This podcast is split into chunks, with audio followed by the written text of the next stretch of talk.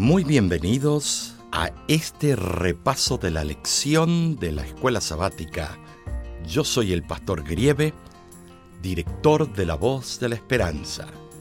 El título de esta semana es Cómo abordar pasajes difíciles.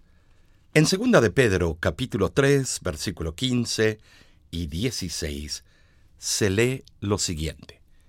Y tened entendido que la paciencia de nuestro Señor es para salvación.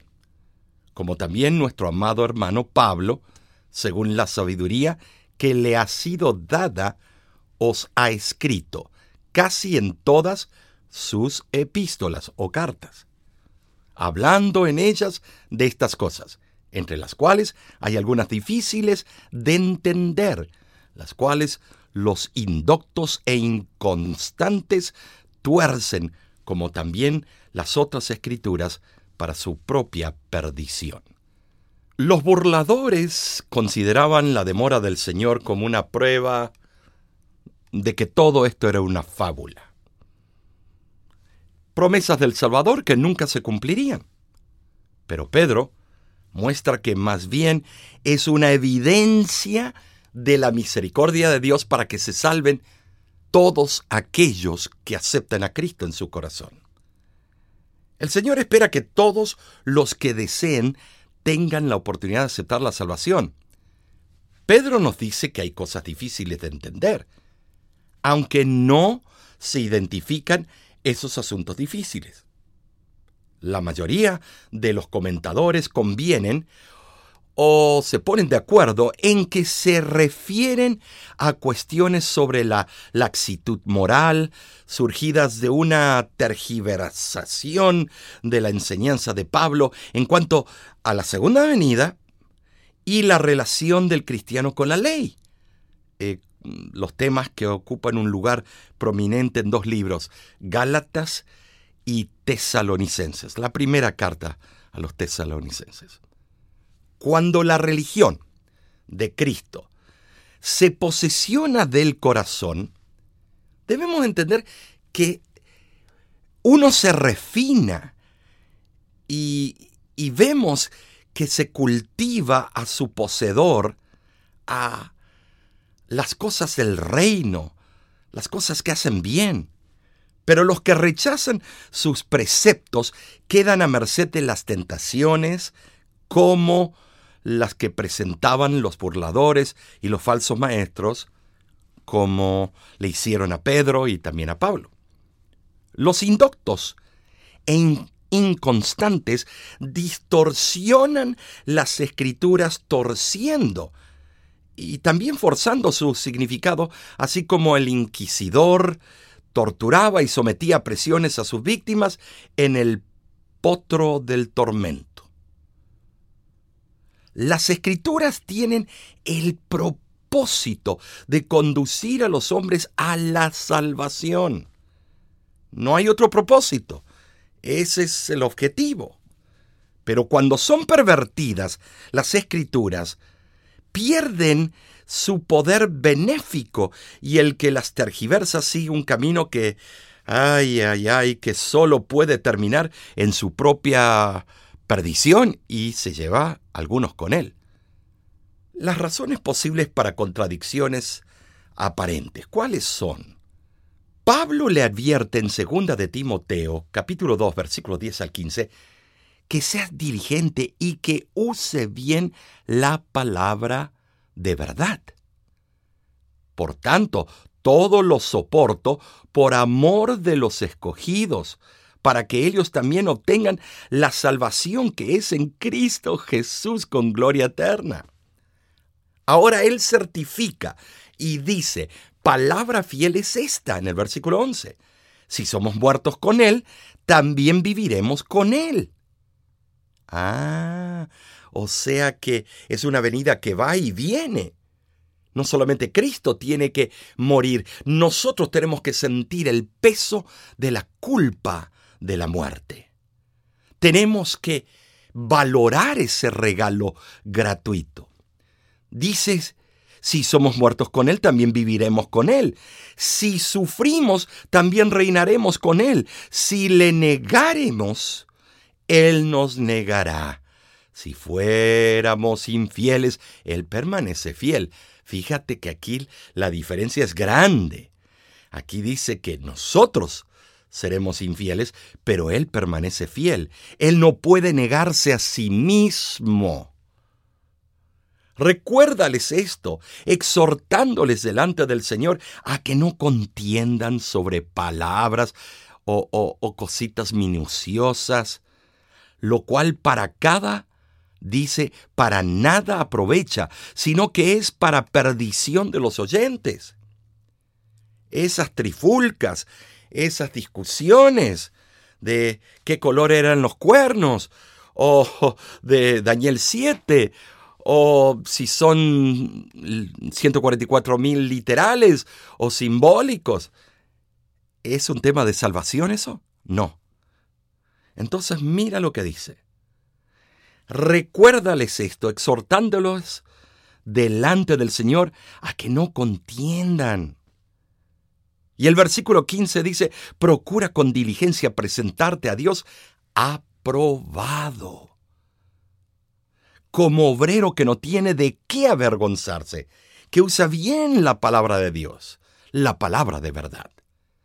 Pablo sabía que la gloria de la vida eterna y la compensación de ver las almas salvadas debido a su predicación le daban un tremendo valor al precio del sufrimiento que le estaba pasando y el que iba a pasar.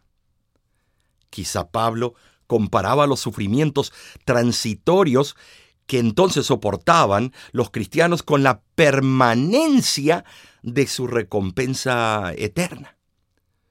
Pablo pone el énfasis en la perspectiva eterna para que la tribulación y los sufrimientos del momento parezcan transitorios, parezcan efímeros ante la gloria y los privilegios eternos. Cristo puede ser negado en muchas formas, rechazándolo públicamente, guardando silencio cuando debiéramos hablar nosotros y defender la verdad, cuando tenemos vecinos y pudiéramos eh, testificar dejando un camino a Cristo, un libro, un centinela, y no lo hacemos, aparentando también una lealtad que se anula por una vida que no representa la vida de Cristo. En el griego, la palabra apisteo, ser infiel, ser indigno de confianza significa. O sea que Dios pierde la confianza en ti, en mí, cuando somos infieles. Aunque los hombres y las mujeres puedan caer y entristecer a Dios y frustrar a sus prójimos, los cristianos pueden estar seguros de que Dios siempre es fiel. Siempre. Su presencia permanente eh, nunca abandona a los que depositen su confianza en Él, en Él. Así como no dejará de castigar a los impíos, tampoco dejará sin recompensa a los justos, que espero que tú y yo seamos parte de ese grupo. Ningún pecador, estimado, debe pensar que Dios no destruirá a los impíos en el día final.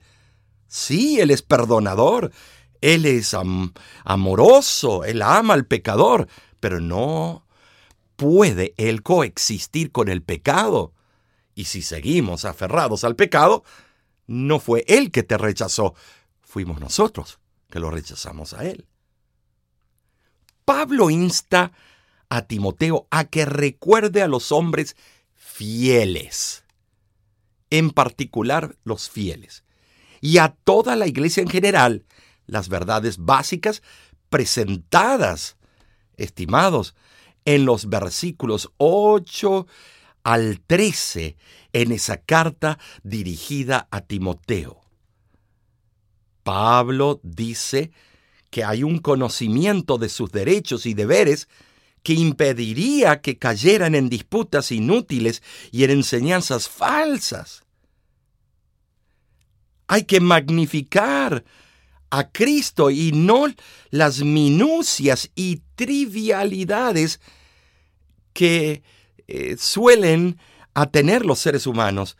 Y si caemos en ese error, es robar tiempo valioso que debería usarse en asuntos importantes. Es confundir y trastornar a la gente sencilla. Lo que no aprovecha para la vida cristiana lleva a la perdición, aun cuando estamos hablando cosas de religión. Pero si estamos perdiendo el tiempo en detalles que no edifican, no es para la salvación, es para la perdición. No solo quita el tiempo para lo bueno, sino que conduce al error. Mientras el cristiano trabaja con sus prójimos y para ellos, siempre debe recordar que los ojos de Dios están fijos en Él.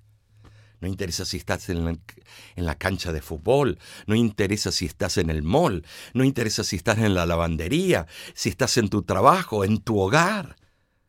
Los ojos de Dios están fijos en ti, en mí. Es a Dios a quien el cristiano finalmente debe satisfacer, no a los que están al lado como los políticos hoy en día, que quieren satisfacer a su partido político. Lo único que le interesa, lo único que piensan es cómo cubrirse las espaldas unos con los otros. Los diputados con el presidente, el presidente con los diputados, o las diferentes casas del de, gobierno. Es, es algo triste, pero tú y yo no. El misionero cristiano debe ser conocido por todos por su vida impecable y la forma positiva y optimista con que hace frente a los diversos problemas de la vida. La sierva del Señor nos escribió en Mensajes Selectos Tomo 1, página 18 y 19, lo siguiente. Algunos nos miran serios y dicen, ¿no creen que pudo haber habido algún error de copista o traductor en la Biblia? Todo es probable y los que son tan estrechos para vacilar y tropezar, dice la del Señor, en esa posibilidad o probabilidad también estarán listos para tropezar en los misterios de la palabra inspirada, porque su mente es débil. No pueden discernir los propósitos de Dios, dice la sierva del Señor. Sí, tropezarán con la misma facilidad en los claros hechos que acepta la mente común que discierne lo divino y para la cual las declaraciones de Dios son claras y bellas, llenas de meolio y grosura. Todos los errores no ocasionarán dificultad a un alma, ni harán que ni ningún pie tropiece a menos que se trate de alguien que elaboraría dificultades de las más sencilla verdad revelada. Afrontar las dificultades hay que afrontarlas con honestidad y cuidado.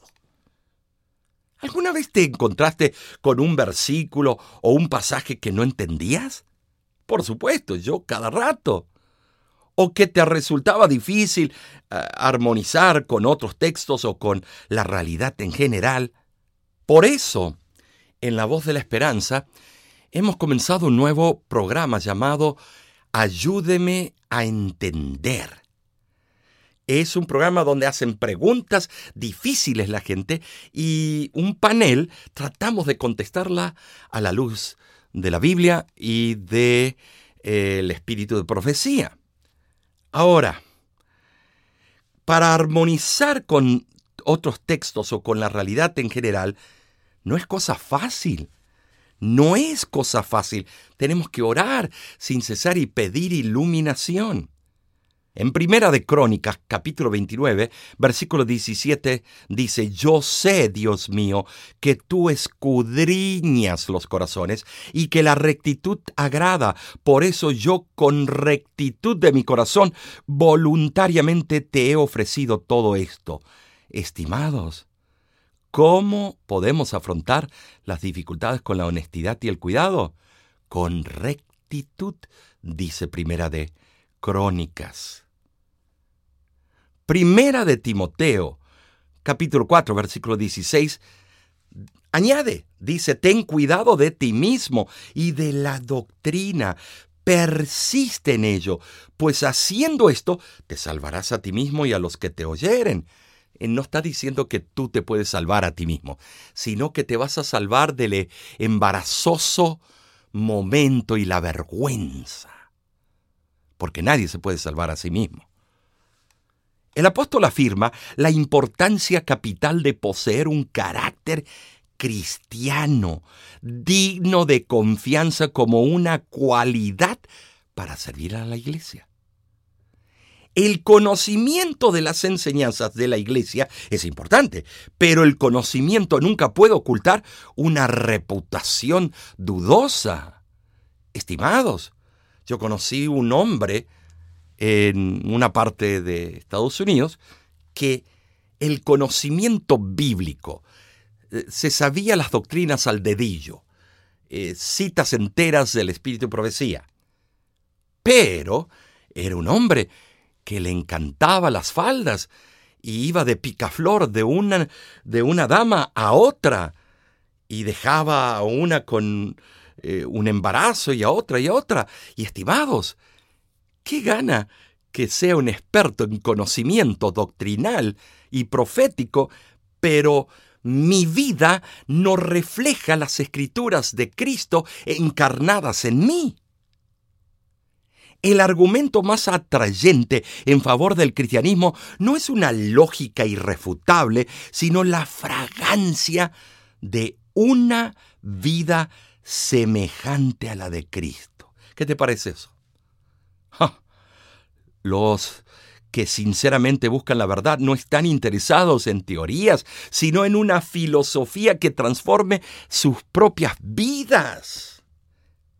El Espíritu Santo no puede bendecir los esfuerzos de los que trabajan por las almas si voluntariamente descuidamos el estudio sistemático de la palabra y la ponemos por práctica. También debemos afrontar las dificultades con humildad, ¿no es cierto? ¿Por qué es importante la humildad cuando tratamos de abordar pasajes bíblicos difíciles? Te voy a decir, la humildad no la elaboras tú. Mientras tú contemplas a Cristo y vives con Él, comes con Él, eh, te ejercitas con Él, amigo, la humildad viene sola porque algunos buscan la humildad y se transforman en humildes orgullosos, con la Biblia pegada aquí al pecho, con una apariencia de piedad. Eh, no tienes que aparentar nada. Cuando conoces a Cristo y vives con Cristo, la humildad la notarán otros. No tú, otros, porque si tú notas que eres humilde, estás mintiendo. No eres humilde eres un falso.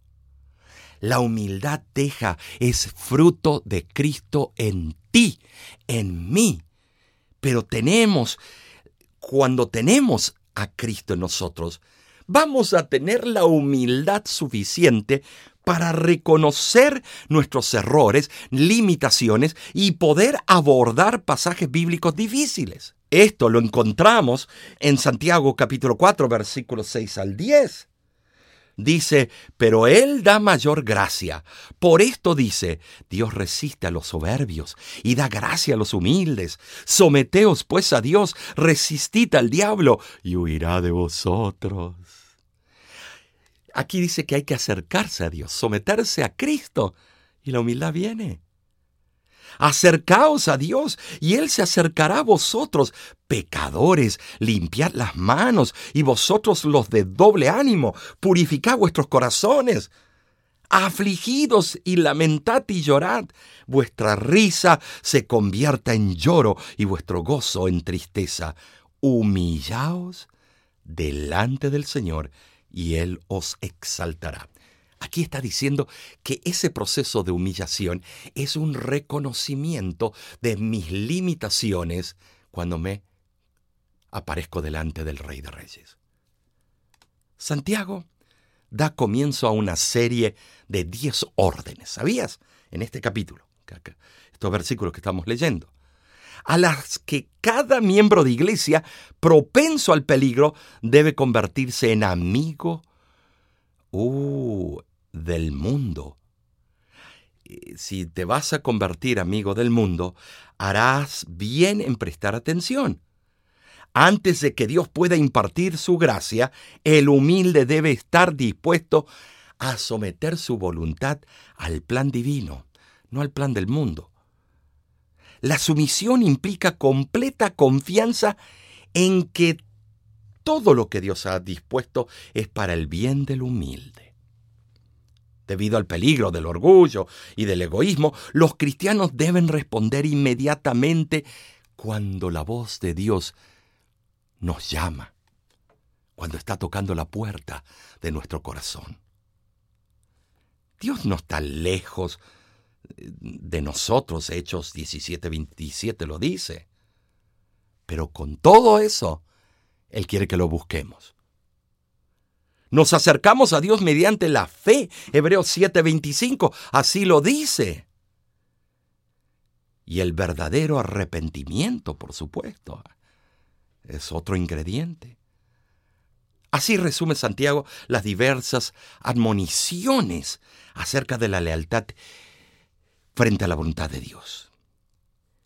La sierva del Señor eh, dice algo. En 1907, la Review and Herald, el 22 de agosto dijo, necesitamos humillarnos de corazón y con sinceridad y reverencia investigar la palabra de vida. Solo la mente que es humilde y contrita puede ver la luz. Podremos tener ojos eh, y una capacidad de 20-20, pero tal vez no vemos la luz. Tenemos que tener determinación y paciencia, hermanos. Gálatas 6:9 dice, no nos cansemos pues de hacer bien, porque a su tiempo cegaremos si no desmayamos. Si bien Pablo aquí habla sobre nuestra persistencia en hacer el bien a los demás, necesitamos nosotros también tener ese mismo deseo y esa misma actitud para ocuparnos en asuntos difíciles. Debemos avanzar doquiera nos guíe el Espíritu. Tenemos que seguir llevando el fruto del Espíritu. Los cristianos especialmente nunca deben cansarse de llevar las cargas de sus prójimos. Nota, no dije las tuyas, también la de tus prójimos. Este servicio impulsado por amor nunca cansa. El ejemplo de nuestro Señor, Él se ocupaba de las necesidades de aquellos que lo rodeaban, alimentarlos, sanarlos, levantarlos eh, al que había muerto, levantarlo, estimados. Eh, él se preocupaba por la vida espiritual de todos. Los que perseveren hasta el fin son los únicos que pueden esperar que recibirán una recompensa. ¿Por qué? Por haberse entregado en las manos de Cristo y dejar que Él actúe por medio de nosotros. Con demasiada frecuencia yo veo, a veces, que muchos eh, parecemos ser soldados de la cruz, pero luego viene una prueba y renunciamos la lucha del cristiano y nos desmayamos. Vencidos por la tentación, a veces desanimados en la marcha o, acosados por la fatiga, hemos dejado de seguir al maestro. Eh, conocí a una persona. Me fui eh, a cortarme el pelo y eh, empezaron las discusiones aquí y allá de que Colosenses 2 dice que no lo que entra hace mal, sino lo que sale. Y entonces la que me estaba cortando el pelo se empezó a reír y dice, no saben ellos lo que dice Levítico 11, que hay ciertas cosas que podemos comer y otras no. Y yo abrí los ojos y dije, le dije, ¿usted es adventista del séptimo día? Y ella me contestó, yo fui, yo fui, mis padres y yo fuimos pero no fuimos de la iglesia ¿Y por qué usted sigue creyendo en las verdades fundamentales de la Biblia? Porque no se puede negar la verdad. Y hay algo que me molesta todos los días y me dice que hay una verdad. Y estas personas están hablando en forma equivocada. ¡Wow! Estimados, eso es increíble. ¿Con cuánta frecuencia se ha repetido esto desde los días de Pablo hasta los días de hoy? Oh, estimados. Pero qué cuadro de heroísmo se presenta en el proceder valiente de miles de mártires, personas que murieron en la arena. Yo estuve allá en Roma, en el circo romano, en el Coliseo. Eh, bueno, el Coliseo todavía se ve la forma. El circo romano no solamente una plataforma de tierra larga, pero en ese eh, circo romano entraban 200.000 personas que aplaudían cuando se mataban a los cristianos. Y ahora, ¿cómo afrontar las dificultades de manera espiritual y con oración? Bueno, el libro de Hechos, capítulo 17, capítulo 8 y capítulo 15, nos habla de las siguientes maneras. Se los voy a leer. Y estos eran más nobles que los que estaban en Tesalónica pues recibieron la palabra con toda solicitud, escudriñando cada día las escrituras para ver si estas cosas eran así. No se quedaban de brazos cruzados, ellos comprobaban con las escrituras que ya estaban escritas en el Antiguo Testamento, comprobaban si lo que estos hombres decían era la verdad. Versículo 35 de el capítulo 8 ahora. Entonces Felipe, abriendo su boca y comenzando desde esta escritura, le anunció el Evangelio de Jesús. Oh, estimados, eh, ¿de qué escritura? El Antiguo Testamento. Él está usando el Antiguo Testamento para hablar del Cristo que murió en la cruz del Calvario y lo que decían las profecías de él. Y nos vamos a, al capítulo 15, versículo 15 y 16, y mira lo que dice. Y con esto concuerdan las palabras de los profetas, como está escrito, después de esto volveré. Todo se comprueba, es un complemento. Ellos comprobaban con el Antiguo Testamento, pero luego vino el Nuevo Testamento y los dos se complementan y hablan de lo mismo. Cristo nacido, Cristo que muere por ti y por mí y nos salva, Cristo resucitado, Cristo el Redentor pronto en venir. Los presentes que conocían bien las escrituras del Antiguo Testamento podrían recordar otras profecías similares, como lo hizo Pablo en Romanos 15, ah, versículos del 9 al 12. Leí en un artículo la relación entre la oración y la lectura de la Biblia. Un autor cristiano. Miren qué lindo. Orar es dialogar con Dios. ¿Estamos de acuerdo? Claro que sí. Pero para conversar con Él necesitamos escucharlo. Dios nos habla de manera especial a través de su palabra. Tremendo lo que este eh, autor escribió es escuchándolo como recibimos su amor misericordioso, su llamado a vivir cerca de Él y su invitación a colaborar en la misión de Jesús. Su palabra nos da a conocer sus designios maravillosos para nosotros y nos ayuda a descubrir el sentido de nuestra vida. Y este autor de este artículo que leí dice, leer la Biblia no es como la lectura de cualquier otro libro. La disposición que tengas y la actitud que asumas son vitales cuando lees la Sagrada Escritura. Al orar con la Biblia, compartirás la experiencia de muchos hombres y mujeres a través de los tiempos. La verdad que este autor está en sintonía eh, con las escrituras y la esencia de ellas. El siguiente modelo te enseñará a orar con la Sagrada Escritura. Este mismo artículo lo tenía escrito y, y mira lo que escribió. Primero, forma un ambiente de acogimiento, o sea que un ambiente de paz.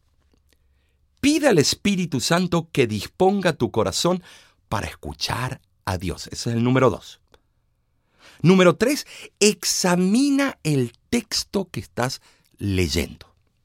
Número cuatro, observa la situación histórica, el autor y los géneros literarios para comprender su mensaje y no hacer una interpretación apresurada del texto. Y la palabra te une a Dios. Tremendo este artículo.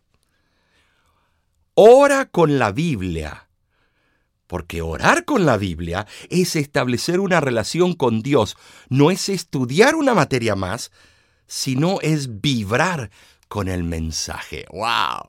Eso te está diciendo que hay que vivir el mensaje, sentirlo, emocionarse. Número 6. Imagínate en esa situación. Participa de los sentimientos y pensamientos de los personajes del texto. Mira la acción amorosa de Dios en ellos y por ellos. Tremendo. Luego dice, identifica lo que Dios quiere decirte. Número 8. Dialoga con Dios al responder a su palabra. Tremendo y comunícale tus deseos y tus temores y esperanzas. Número 9. El último punto. Aplica la oración a tu vida. La palabra de Dios dará fruto en ti si te ayuda en tu proceso de conversión y crecimiento espiritual y te conduce al compromiso de continuar con la misión de Jesús. ¿Estaba en lo correcto este autor? Claro que sí. ¿Cómo te ayuda la oración a prepararte mentalmente mm, para comprender y obedecer mejor la palabra de Dios? La sierva del Señor responde en el camino a Cristo, página 95, y dice lo siguiente, y con esto resumimos.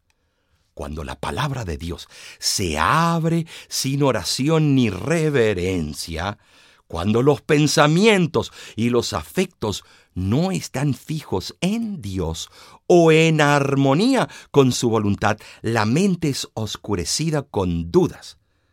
Y entonces, con el mismo estudio de la Biblia se fortalece el escepticismo.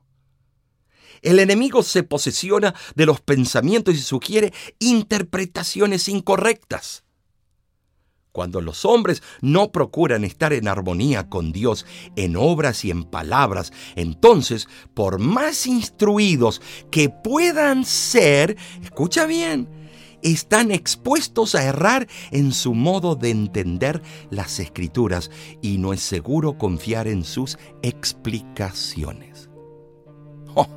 Tremendo. Los que acuden a las escrituras para encontrar contradicciones. No tienen discernimiento espiritual. Están bajo la carne.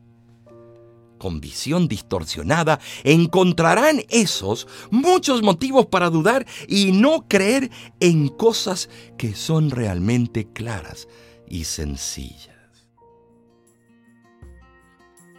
Te invito a que te suscribas en el canal de YouTube de La Voz de la Esperanza, pero invita a otros, haz la obra misionera y lleva a muchos más a unirse en este esfuerzo de estudiar juntos la palabra de Dios. También te quiero invitar que bajes nuestra aplicación, eh, La Voz de la Esperanza, búscalo y tú puedes hacerlo. Ahí encontrarás mucho material que te puede ayudar también en estos estudios. Te espero hasta la próxima semana cuando estudiaremos juntos el repaso de la lección. Que Dios te bendiga ricamente.